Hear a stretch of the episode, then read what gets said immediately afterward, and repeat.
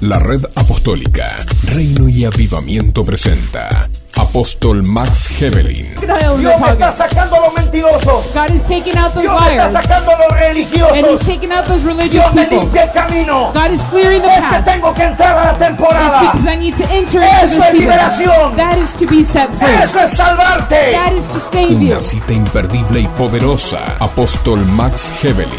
Siempre contigo. Bienvenidos. Comenzamos. De Génesis capítulo 21, versículo 7 dice lo siguiente.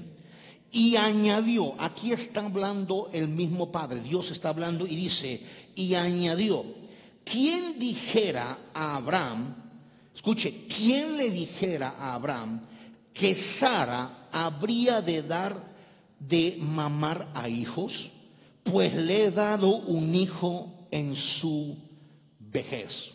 Escuche lo que Dios comenta en este, en este, en este versículo.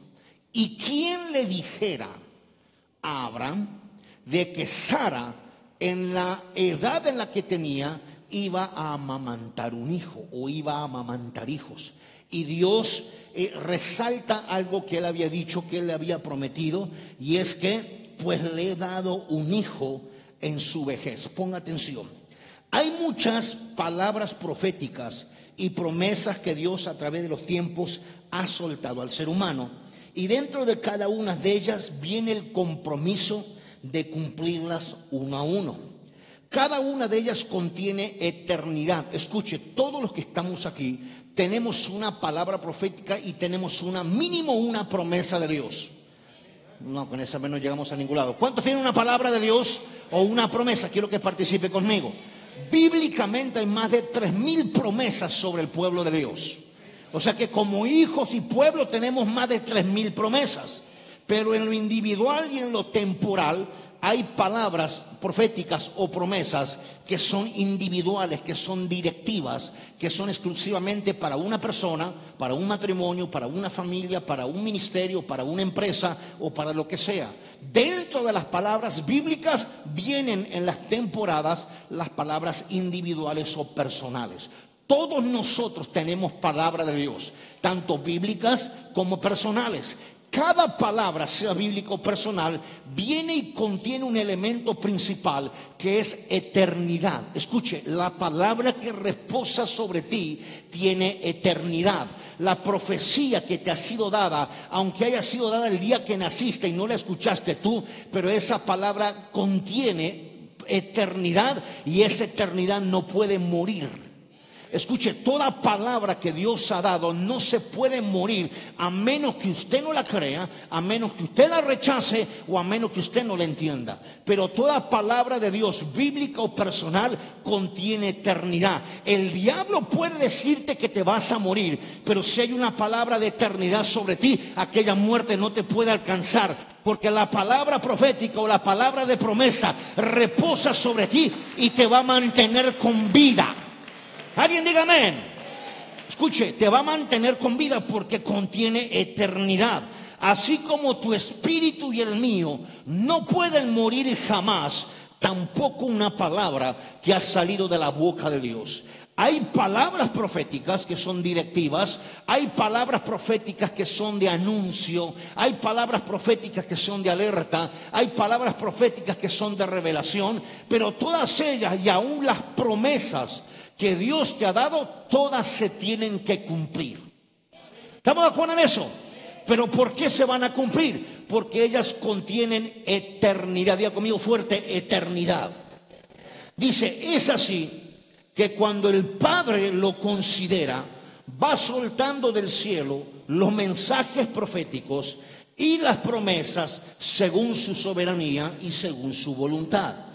Toda promesa y profecía de Dios se va a cumplir. Sin embargo, atención, sin embargo, hay algunas que nosotros, nosotros, usted y yo, las dejamos como suspendidas dentro de lo que consideramos la voluntad de Dios. Escuche, si Dios te habla o me habla, es imposible que me hable porque sí. Dios no hace nada porque sí. Todo lo que Dios hace o todo lo que Dios dice o todo lo que Dios promete o profetiza tiene un propósito por lo cual lo hace. Él conoce pasado, presente y futuro. Él es pasado, presente y futuro. Él es el alfa, principio y el omega, el final. ¿Estamos de acuerdo? Él no dice ni hace nada porque sí. Él no te habla porque eres su hijo. Él te habla porque tiene un plan para su hijo. Él no profetiza porque eres cristiano. Él profetiza porque tiene un mensaje para ti como su hijo. ¿Alguien está aquí? Entonces, muchas de esas palabras, como son demasiadas grandes, eh, fuertes, eh, incalculables, increíbles, eh, muy poco de poder procesar con nuestra mente finita, las dejamos en el suspenso porque nuestra mente no alcanza a dimensionarlas y decimos, si es la voluntad de Dios, se va a cumplir. Si no, no. Señores, si Dios te habló, es porque lo va a cumplir. Si Dios te profetizó, es porque Él lo va a hacer realidad. Si Él te habló, es porque sí y es amén y punto. Vamos a dar un aplauso de verdad, quiero que participe. Vamos a hacer ruido un poquito. Dios no habla porque sí, Dios habla porque lo que dice lo va a cumplir. Usted se le tiene que meter esta mañana en la cabeza, si Dios te dio una profecía, por más loca e inalcanzable que haya sido, es porque Él lo va a cumplir. Y también la Biblia dice que Él no puede mentir. Hay muchas cosas que Dios no puede hacer por causa de su propia esencia. Y una de ellas es que no te puede mentir. En Dios no existe ni la más pequeña posibilidad de que Él diga algo mintiéndote. O que Él te prometa algo con una inseguridad. Él todo lo que dice, todo lo que promete y todo lo que profetiza es porque esa es su esencia. Nadie puede dar nada si no lo tiene y segundo, nadie puede hacer nada si eso que dice que, va a hacer no está en su esencia. Si usted no es una persona cambiada por Dios, usted no puede amar a nadie. Hermano, se ama a usted mismo. Por eso la gente vive amargada, enojada, depresiva, porque no se ama ni a sí mismo. A todo le encuentra un problema y a todo problema le encuentra una manera de hacerlo más grande porque no se ama ni siquiera a sí mismo. Dios cuando habla, cuando promete y profetiza, lo hace por su propia esencia sobrenatural. Pero nosotros, cuando eso que Dios dice, profetiza o promete, no lo podemos procesar por nuestra mente finita, mandamos esa palabra al suspenso y lo confundimos cuando Dios quiera, cuando sea su voluntad o en el tiempo de Dios. ¿Cuánto han hecho eso? ¿Sí o no? Es que Dios me dijo que voy a tener una iglesia grande cuando sea la voluntad de Dios. Si te lo está diciendo, esa es su voluntad. Él no habla voluntades de otro, Él habla voluntad propia, esencia propia. Si Él te ha dicho, pastor, que vas a crecer, es porque Él quiere que tú crezcas. El problema es que no puedes depositar esa palabra en el suspenso. Disfrazando ese suspenso como la voluntad de Dios. ¿Alguien está aquí? Mire, hay más ruido en el internet que acá. Escuche, no confundas la voluntad del Padre o la voluntad de Dios con tu poca fe, con tu falta de razonamiento. No lo confundas, no lo mezcles. Si Dios te dijo algo es porque lo va a cumplir, si no, no dice nada. Dios no es como nosotros que prometemos y no cumplimos. ¿Cuántas veces has prometido algo que no está en tu esencia? Y no lo puedes cumplir porque no lo tienes y porque no lo eres. Pero Dios no puede mentir. ¿Alguien está entendiendo eso? Entonces Él promete y Él profetiza porque lo va a hacer. El asunto es que hay palabras que están en todos los que estamos aquí y en los que nos están viendo, hay palabras que fueron llevadas o encajonadas o guardadas en el suspenso. O sea, quedan entre un sí y un no. Es que, es que, pastor, es mucho lo que Dios me dijo y yo soy muy poco para eso. Por eso te da mucho. Es que yo no califico, mi pasado no me califica. ¿Y qué comino le interesa a Dios tu pasado? Cuando Él profetiza no te está hablando del pasado, te está hablando de un futuro. A Dios no le importa en dónde ni cómo naciste, a Él le importa cómo vas a terminar.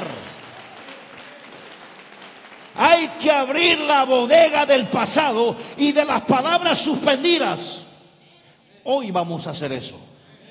Ah, no es que hace 14 años Dios me dijo, pero no se ha cumplido por falta de fe, por incrédulo y porque no te da la cabeza para calcular. Hay cosas que no las tienes que calcular porque no tienes cabeza para eso. Las tienes que creer. Dios la dijo. Esa es su voluntad para contigo. Vamos, alguien aplauda, grite, pellizque, patee, haga algo. Palabras suspendidas. Es que la verdad Dios me dijo que me iba a sanar y no me sanó.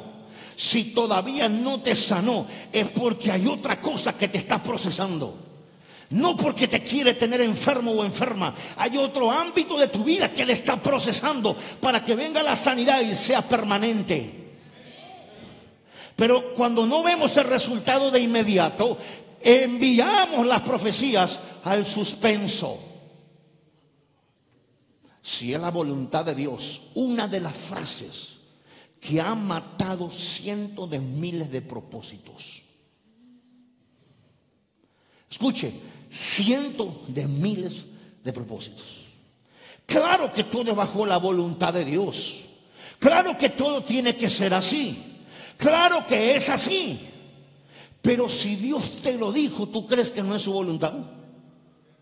Si Dios te lo dijo, piensas que Él no lo va a autorizar, ¿para qué te lo va a decir?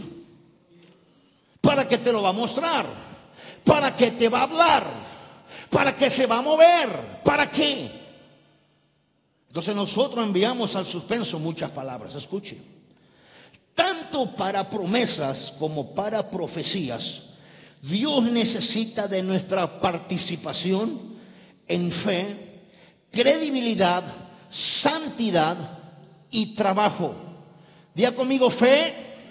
No, no la escucho. Fe. ¿Alguien desayunó hoy? ¿Desayunaron? Algunos hasta con tamales en el camino, fíjese. Otros que llegaron y a los taquitos de volada. Escuche, alguien aquí puede decir fe, credibilidad, santidad, trabajo. Toda profecía y promesa necesita de aquello. Toda. La tengo que creer en fe, tengo que tener credibilidad sobre ello y necesito estar en una dimensión de santidad. Gracias, hijo. Y de santidad necesito trabajar. Ninguna palabra profética se cumple si usted que la recibió no trabaja sobre ella. Es que Dios me dijo que me va a dar uno de los mejores trabajos. Uy, voy a ganar un montón de dinero, pero mientras no metas tu currículum, tu solicitud y no te muevas, nada va a pasar. Tienes que trabajar. Si usted dice, es que mi esposa es estéril y Dios me prometió un hijo, si usted no trabaja y no voy a dar detalles, nada va a pasar. No va a venir por la inspiración del Espíritu Santo. ¿Está o no está? Si Dios se lo dijo, tiene que pasar. Está bien flojo el amén. Mira, aquí están a los gritos en el, en el internet y aquí no pasa nada. Dice, escuche, esa santidad, esa fe, credibilidad y trabajo no es para acelerarlas solamente, sino para estar en condiciones para recibir la promesa o la profecía. Pero también debemos saber que estar en condiciones, perdón, debemos saber que muchas de ellas, al dejarla como en el suspenso, vendrán de todas maneras a su cumplimiento. Yo no sé cuántas profecías promesas, palabras, visiones, sueños, lo que sea, lo tienes encajonado ahí en el suspenso del tiempo o la voluntad de Dios. Deja de engañarte con esa onda. Claro que todo funciona por su voluntad. Pero ¿cuándo va a ser su voluntad? Cuando tengas 85 años y no puedas mover una pata. No es ahora, Dios es ahora. Dios se mueve en el ahora para meterte en el futuro. Dios está hablando ahora para llevarte al futuro. Dios está prometiendo ahora para meterte en tu propósito. Eso es lo que Dios está haciendo. Hay que sacar palabras del cajón de los recuerdos y del suspenso. Hay que sacarlas de ahí. ¿Para qué? Para que venga una temporada y aquello se cumpla.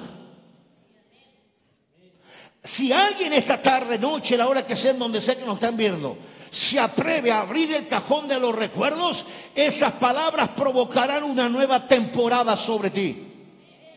No, no, no. Y esa temporada te va a meter en un día y en una hora de cumplimientos.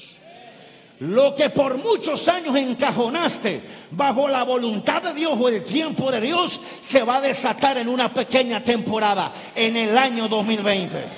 Eso es lo que viene. Escuche.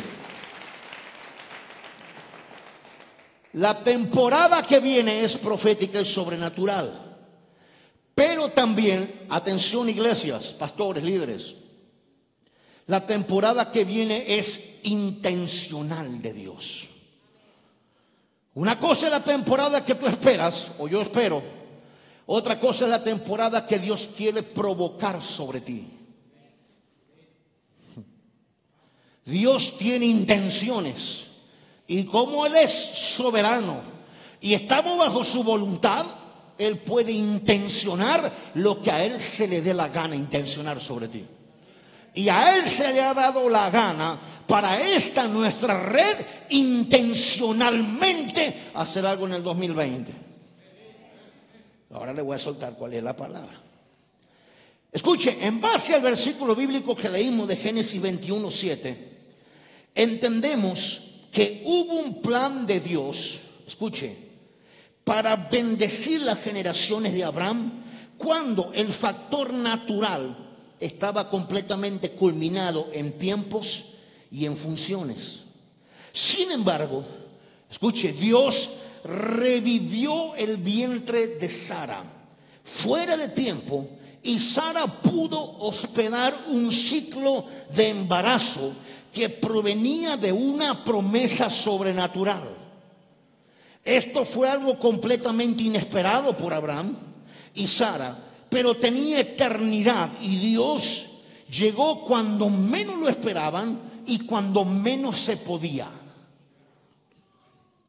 Para muchos, el 2019 fue un año donde menos se podía.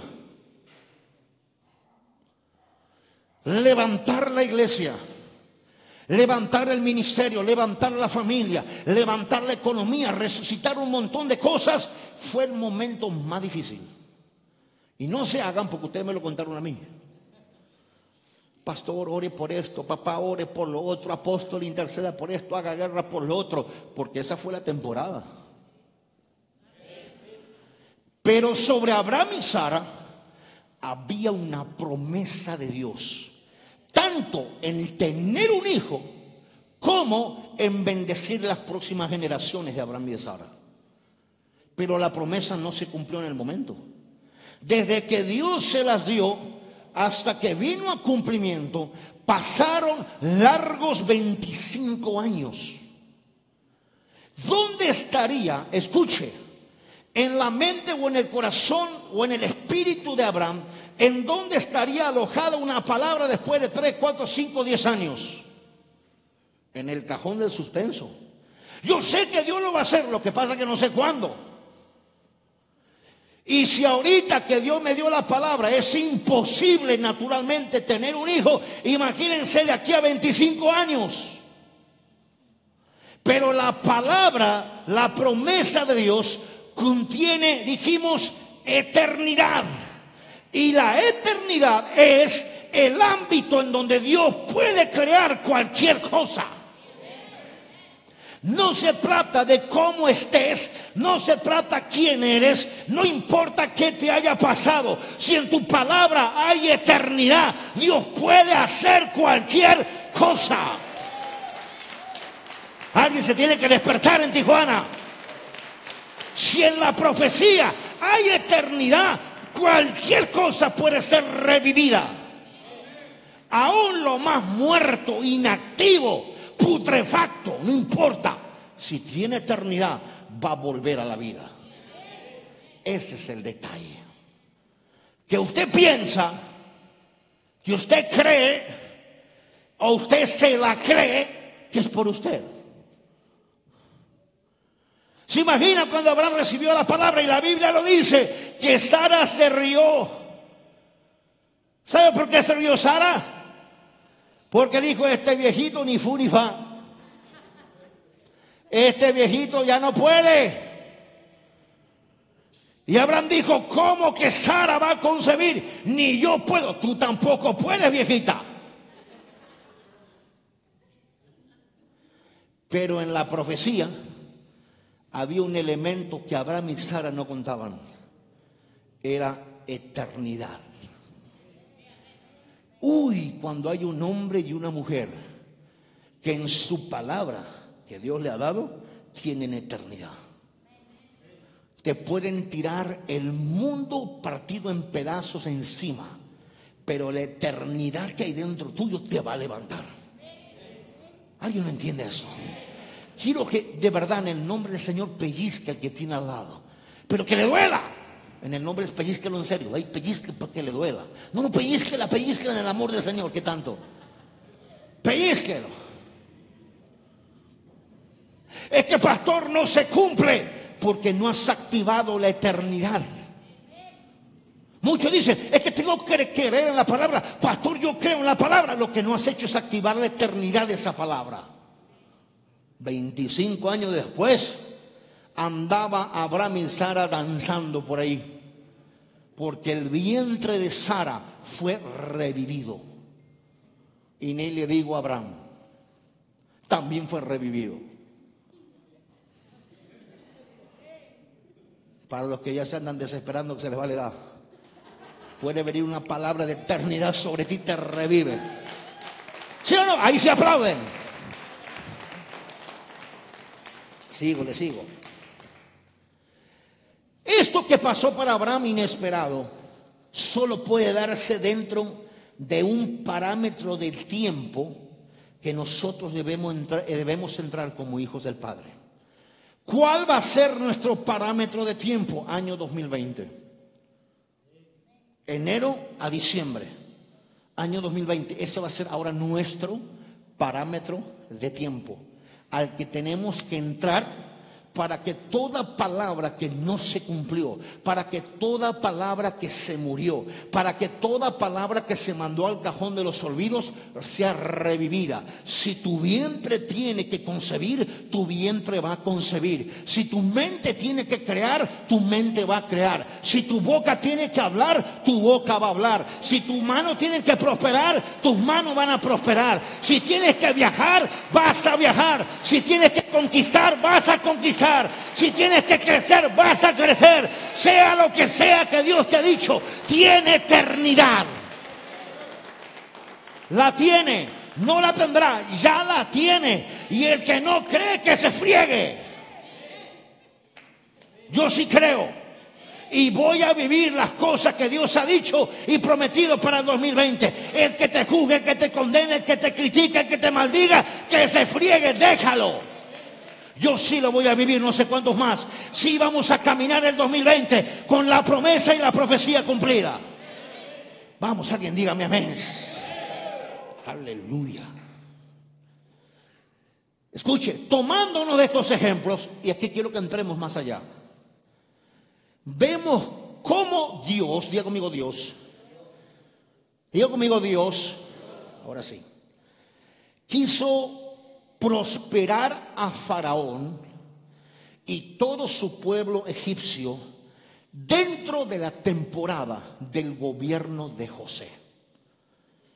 Lo llevo rapidito a la Biblia porque veo algunos que están apuntando. Y apunte Génesis 41, 49.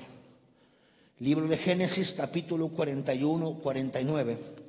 Y dice, mire, a más de uno le va a pasar esto recogió José trigo como arena del mar, mucho en extremo, hasta no poderse contar porque no tenía número.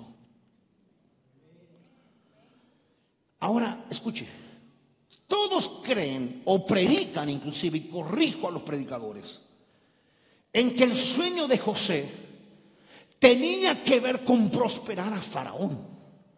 Pero recordemos que el sueño del Faraón, del Faraón, fueron siete años de prosperidad o de vacas gordas, pero siete años de escasez y vacas flacas. Pero el sueño de José no, es, no era el sueño del faraón. El de José era que él iba a ser posicionado sobre toda su casa, sus hermanos y su generación. Pero ¿en dónde vendrían los siete años de prosperidad de Faraón en la temporada del gobierno de José? Estaba José en la cárcel, estaba acusado de algo que no había cometido y viene un sueño de Dios al faraón revelándole dos temporadas y dos tiempos. Y de repente el faraón no tenía nadie quien le interpretase o revelase el sueño hasta que llamaron a José. Y vino José y dijo, faraón, esto está sencillo, vienen siete años de abundancia y José conecta su sueño con el de él. Y vienen siete años de escasez. Los siete de abundancia son para que sabiamente guardes, ahorres para los siete años de, de pobreza y escasez. No los puedes evitar, Faraón, pero te lo estoy revelando. Y Faraón dijo, wow. No hay otro sabio como José en todo mi reino. Lo voy a sacar de la cárcel y lo voy a poner en el trono. Y no habrá sabio, ni alguien con mayor autoridad que José, solamente yo, dijo Faraón, en el trono. Pero por tu palabra se gobernará mi pueblo. Primero viene una dimensión de autoridad. Segundo viene una dimensión de, espérese que termine el mensaje. Pero primero es una dimensión de autoridad. Escucha esto. Esta temporada de prosperidad había sido anunciada muchos años antes en el famoso sueño de José con sus hermanos. Porque lo que José soñó no solo era que él iba a ser posicionado, lo que él soñó fueron espigas de trigo, prosperidad. ¿En dónde iba a ser posicionado José? sobre niveles de prosperidad. No es que Dios lo iba a enriquecer como muchos de ustedes oran. Le voy a reventar la cabeza, esa es mi idea. Usted no está en esta tierra para pedirle a Dios que lo enriquezca. Usted está en esta tierra para pedirle a Dios que lo posicione sobre riquezas. No es lo mismo. Hay gente pidiendo dinero, pidiendo finanzas, pidiendo lana. Dios dice, yo no te quiero dar la lana, yo te quiero dar el secreto para que la gobiernes y la produzcas. No, no está entendiendo todavía. Usted está pidiendo que Dios le mande dinerito para pagar deudas. Usted está pidiéndole a Dios que le mande dinero para hacer dos cosas. Dice Dios, no, yo te quiero dar autoridad sobre las finanzas para que lo que digas y para que lo que toques se multiplique, empiece a crecer, se empiece a expandir. Esa era la autoridad que estaba en José. Entonces, el diseño de Dios no era prosperar a Faraón o empobrecer a Faraón. El diseño de Dios era posicionar a José. Y si Dios tiene que usar un faraón, lo va a usar. Porque en la palabra o promesa de José había eternidad. Cuando usted o yo dejamos de creer en lo que Dios nos ha prometido o en lo que Dios nos ha profetizado, cuando usted y yo en el transcurso no vemos nada. La nada para muchos es la puerta para abortar las palabras o abortar las promesas de Dios. Por eso en 2019 Dios nos ha dado autoridad. Bien flojo el amén. De verdad. Parecen bautistas medios aquí. Espero que no esté viendo ningún bautista. ¿Me entiende? No es darte, es posicionarte para que produzcas con tu boca y con tus manos. José fue posicionado, no enriquecido. De él dependía los siete años de abundancia. Y de él iban a depender los, siete años de escasez. Según cómo él administrara la abundancia, es como él iba a vivir en la escasez, pero estaba posicionado. Hay gente a la que Dios, escuche, la quiere poner al ladito de un faraón. No, no, no. Usted anda reprendiendo al faraón y Dios te quiere poner delante de él. Dios te quiere poner enfrente de la peor persona de la ciudad. Es que es muy mundano. Es que es muy injusto, es muy corrupto. Para eso te ponen a ti, que dices que eres justo. El año 2020, atención pastores, las puertas del gobierno se van a abrir. Pero no cuando tú la pidas, las puertas del gobierno, porque Faraón necesita gente en posición. Es que la política es sucia. Claro, para eso te llevan a ti. Es que son corruptos. Por eso te quieren posicionar a ti. Necesitaban a un José. Escuche, le sigo. Pasó tiempo en el momento menos indicado y el peor de la vida de José, que estaba en la cárcel, Dios operó un milagro y de la prisión pasó directo al trono. Fue un movimiento sobrenatural inesperado, pero estaba destinado por Dios. Escuche, lo tremendo de esto es que ni siquiera esto era para Faraón. ¿Usted cree que los otros prosperan porque tienen o por donde están? Hay gente que va a prosperar por causa tuya. Mientras ellos prosperan, tú eres posicionado. Mientras ellos se llenan los bolsillos, tú vas a tener posición. Y es más fuerte el que tiene posición que el que tiene bolsillo. Porque el que tiene posición puede modificar y multiplicar cualquier cosa. El que tiene lleno el bolsillo solo tiene dinero. ¿Alguien está entendiendo eso? Sino que para que la promesa de José fuera cumplida, posicionado aún entre sus hermanos. Escuche, el sueño de José no era un sueño de José, era un sueño provocado intencionalmente por Dios. Hay cosas que sueñas, hay cosas que ves, hay cosas que escuchas de Dios, hay cosas que te profetizan o te prometen que no son casualidad, son intencionales. Dios dice en esta noche, un ejemplo, en esta noche de dormitar, le voy a soltar un sueño que lo va a tener entretenido más de una semana. Le voy a permitir ver una visión que lo va a traer loco todos unos días. Le voy a permitir soñar y que el sueño sea como realmente como que lo vivió. No lo soñó, lo vivió. Entonces Dios va soltando cosas porque viene una temporada. Dios dice, quiero que lo viva, quiero que lo olfatee, quiero que le duela, quiero que lo sienta en carne propia, en espíritu. Quiero que lo viva para poder hacerlo entender que lo que está dentro de él o de ella es eterno. Por eso el sueño que soñó José no podía quedar en suspenso. Se tenía que cumplir. ¿Cuántas cosas has soñado? ¿Cuántas veces te has visto con la iglesia que anhelas, pastor? Con el grupo que anhelas, líder. Con la empresa que quieres, con el negocio que quieres, en la profesión que anhelas. ¿Cuántas veces te has visto ahí? Y además has dicho, me desperté y sentí que yo estaba operando un enfermo porque yo quiero ser médico y todavía ni a la universidad he entrado. Dios te está empezando a contagiar. Dios te está empezando a picar para que te muevas. Dios está empezando a provocar tu fe, a provocar tu credibilidad por lo que va a venir. Pero como no vimos nada, al cajón del suspenso, al cajón de los recuerdos. José se pudo haber olvidado, no lo sé, la Biblia no lo dice.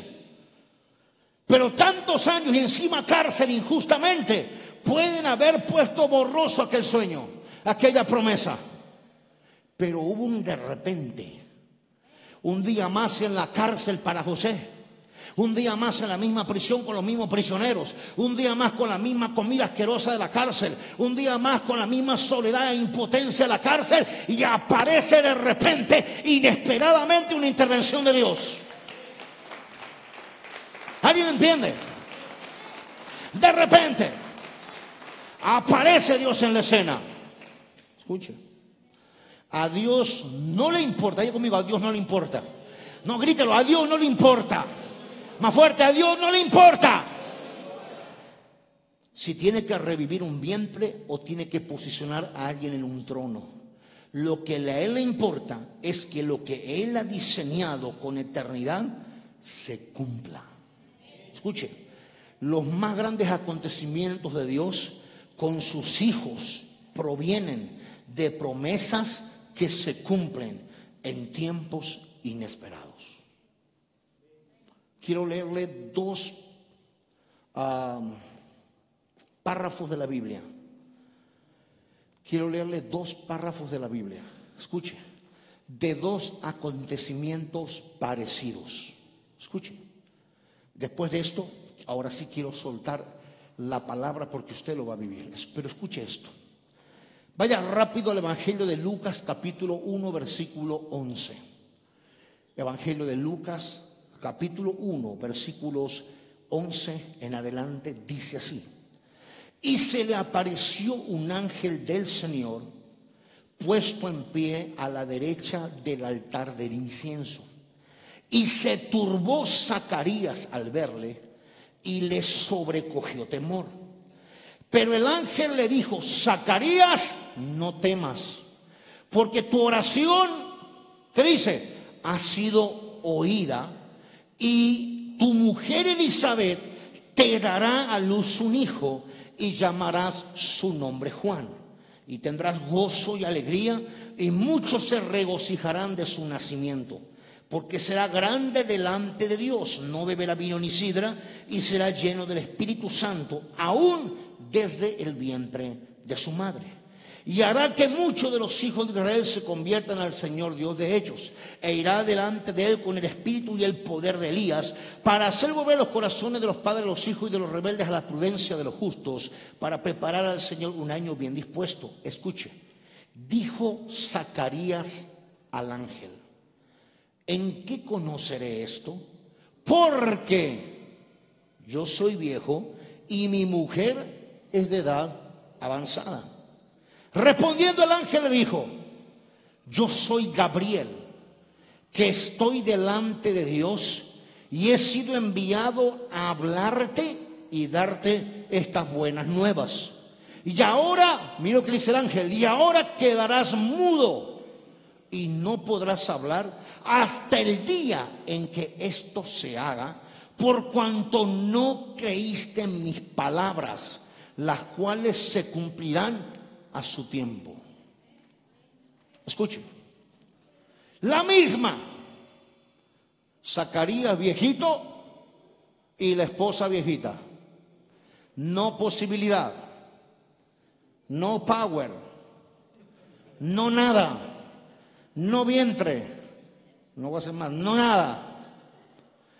Pero aparece un ángel de repente. Vuelvo a lo mismo. ¿Qué le importa a Dios la condición del vientre de Elizabeth o la condición del ni fu fa de Zacarías? ¿Qué le importa a Dios? Le mandó un ángel, se le presentó, dice, a la derecha del altar y le dijo, Vengo a comunicarte porque estoy delante de Dios. Significa, soy el mensajero, el que escucha lo que el Padre dice. Te vengo a anunciar que tu mujer te dará un hijo en esta temporada. Pero ¿qué hizo Zacarías? Razonó. Y viene, y viene la pregunta incorrecta. ¿Y cómo yo conoceré? En otras palabras, ¿cómo yo voy a entender? ¿Cómo le hago, ángel? Oiga, don Gabriel, ¿cómo le hago? Si el vientre de mi esposa está cerrado hace años,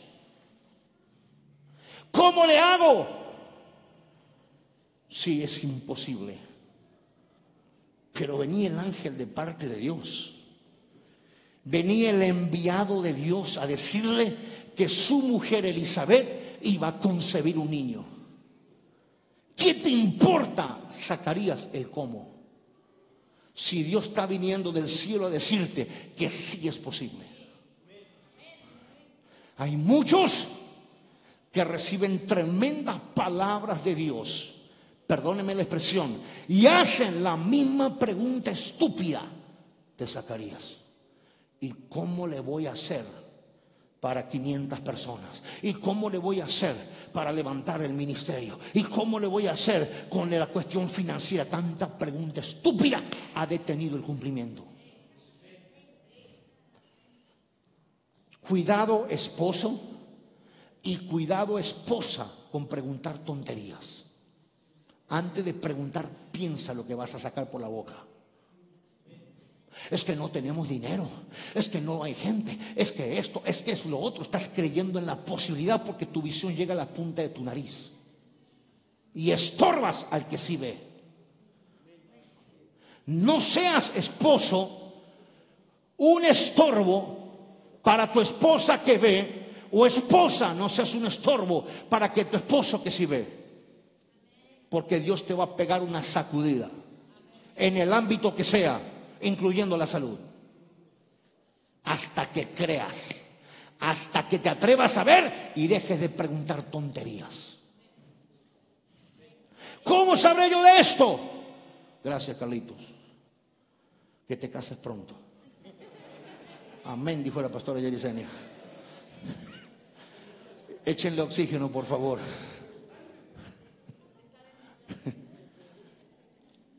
¿Cómo será esto? ¿A ti qué te importa?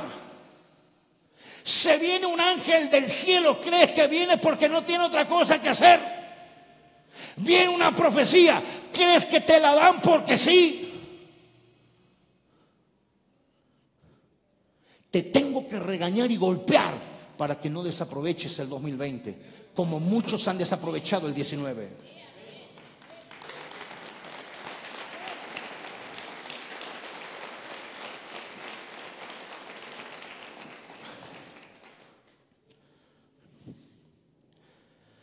Pero es hay. Y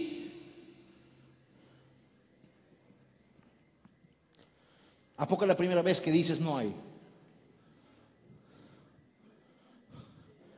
¿Para qué le sigues repitiendo? Le voy a leer otro. Escuches este otro. Está ahí seguidito, Lucas 1, del 30 en adelante. Entonces el ángel le dijo, ahora el ángel ya no habla con Zacarías, aquí está hablando con la Virgen María. No temas, María, porque has hallado gracia delante de Dios. Y ahora concebirás en tu vientre y darás a luz un hijo y llamarás su nombre Jesús. Este será grande y será llamado Hijo del Altísimo y el Señor Dios le dará el trono de David su padre y reinará sobre la casa de Jacob para siempre y su reino no tendrá fin. Entonces María, escuche, le dijo al ángel, ¿cómo será esto? No dijo, no se puede. Sacaré dijo, ¿cómo voy a conocer este rollo? Porque, y le dio la explicación, mi mujer ya está avanzada en edad y yo también. María dice, ¿cómo será esto? Pues no conozco varón. Nunca dijo que no se podía. Dijo, no estoy casada. ¿Cómo voy a tener yo un hijo? Y era virgen. Respondiendo el ángel le dijo, el Espíritu Santo vendrá sobre ti y el poder del Altísimo te cubrirá con su sombra.